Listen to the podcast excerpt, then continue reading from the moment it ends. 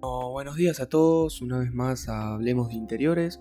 Soy Nacho y hoy les doy la bienvenida en este domingo de Pascua a lo que prometí que iba a ser un episodio doble. Em, bueno, para los que no me siguen en Instagram, que después se lo voy a dejar en la descripción, em, hace poquito hice una encuesta, una especie de mundial de estilos, como si fuese mundial de fútbol, pero de estilos, em, como para interactuar con la gente y que se diviertan y bueno. Eh, terminaron llegando a la final el estilo nórdico y el estilo contemporáneo. Y bueno, dije a ver cuál ganará. Resultó en un empate, la verdad. 50-50, así que dije, bueno, voy a intentar eh, hacer un doble episodio, por así decir, para que todos estén contentos y no haya rivalidades ni nada.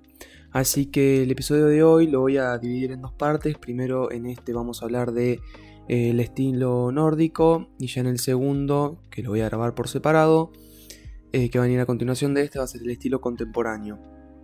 Eh, lo que sí los voy a hacer lo más ameno y corto posible, así no, no hay mucha mezcla de, de palabras y de conceptos que capaz alguno se puede terminar confundiendo. Así que lo voy a intentar hacer lo más acotado y sencillo posible para que todos lo podamos entender. Eh, así que bueno, como dije, hoy vamos a hablar del estilo nórdico, que tiene sus raíces en los países escandinavos como Noruega, Suecia o Finlandia, eh, y surgió como una respuesta a la necesidad de crear muebles y objetos funcionales y elegantes. Que en realidad estaban, la idea era que estén adaptados a las condiciones climáticas eh, y de vida de la región. ¿Por qué? Porque al haber capaz eh, mucho clima nublado, o muchas nubes, vamos a decirle, eh, necesitaban que los interiores tengan como cierta paleta de colores o ciertos mobiliarios que ayuden a que haya, por ejemplo, más luminosidad dentro de estos espacios.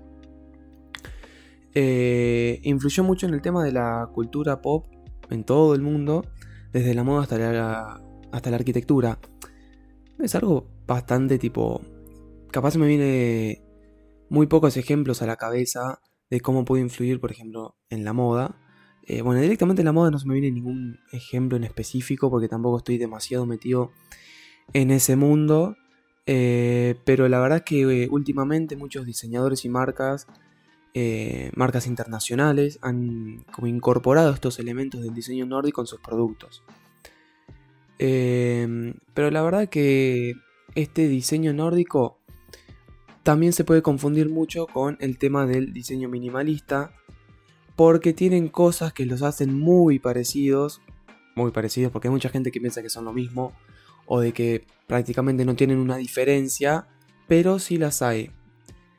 El principal error que comete la gente es pensar que son lo mismo porque a simple vista aparentan ser exactamente lo mismo. Tienen cosas que son muy similares, pero que no hacen que sean directamente el mismo estilo.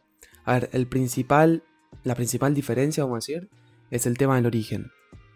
Como dije, el nórdico arrancó en los países eh, escandinavos, mientras que mm, el estilo minimalista arrancó eh, a finales de los años 60 en Estados Unidos, pero en vez de una respuesta eh, más relacionado a lo climático y al estilo de vida, como pasó en el nórdico.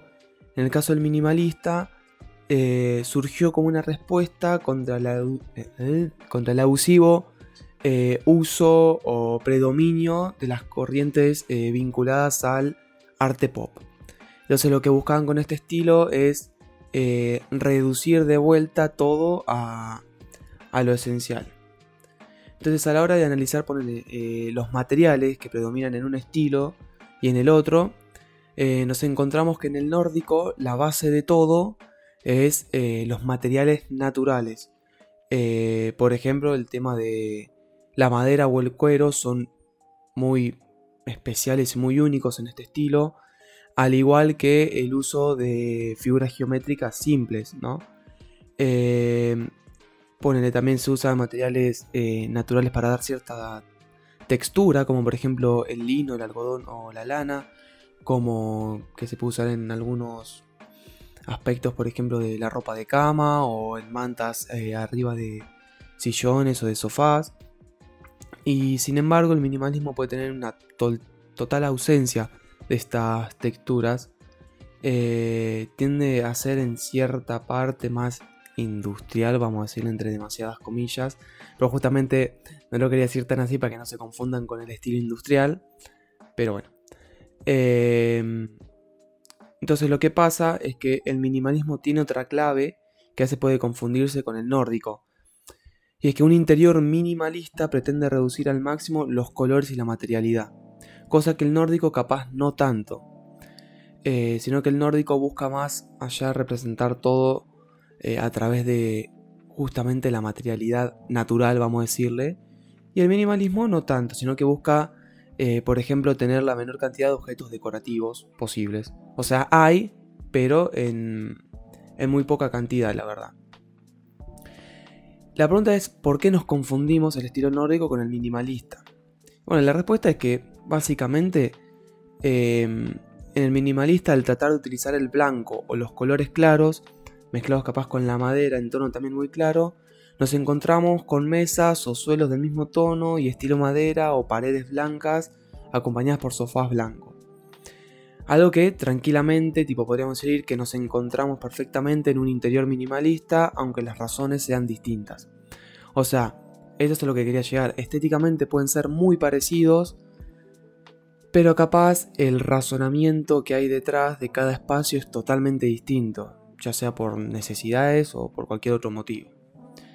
Entonces creo que es algo que es muy frecuente de, escuchar y de, no sé de percibir eh, cuando vemos dos ambientes de este estilo, ya que a simple vista podemos pensar que son exactamente lo mismo y a simple vista pueden parecer realmente lo mismo, pero tenemos como que indagar más y pensar un poco más en por qué se creó cada espacio y cuál es la fundamentación de cada uno de estos eh, para poder diferenciar si es un espacio minimalista o si es un espacio más eh, nórdico.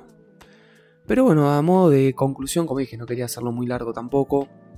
A modo de conclusión, quería decir que, nada, volviendo al diseño nórdico, al estilo nórdico, es como una tendencia que, que llegó para quedarse. Eh, y básicamente, gracias a su combinación de simpleza o simplicidad, elegancia y, funcionalidad, eh, es que hoy en día sigue siendo una tendencia que se sigue marcando y viendo mucho, ¿no? Y lo que busca es como, no sé, representar un estilo de vida más sencillo, armonioso y respetuoso, pero más que nada relacionado con el medio ambiente. Que esa es otra característica que podríamos diferenciar eh, con el estilo minimalista, que ambos buscan eh, un espacio sencillo, armonioso, eh, la, pero la diferencia es que el nórdico busca que sea más respetuoso con el medio ambiente, por eso se usa mucho materiales naturales, como dije como la madera o el cuero. Así que nada, por hoy ya me despido en esta primera parte de este episodio doble. Así que nada, espero que tengan un muy lindo domingo de Pascua, que me escuchen con la familia o mientras hacen tarea o mientras cocinan o mientras rompen los huevitos. Eh, así que nada, me despido por esta parte porque todavía por hoy no me despido. Así que nada, ahora inmediatamente seguramente venga la la parte 2 de estilo contemporáneo, así que los espero por ahí. Muchas gracias y nos estamos viendo. Abrazo.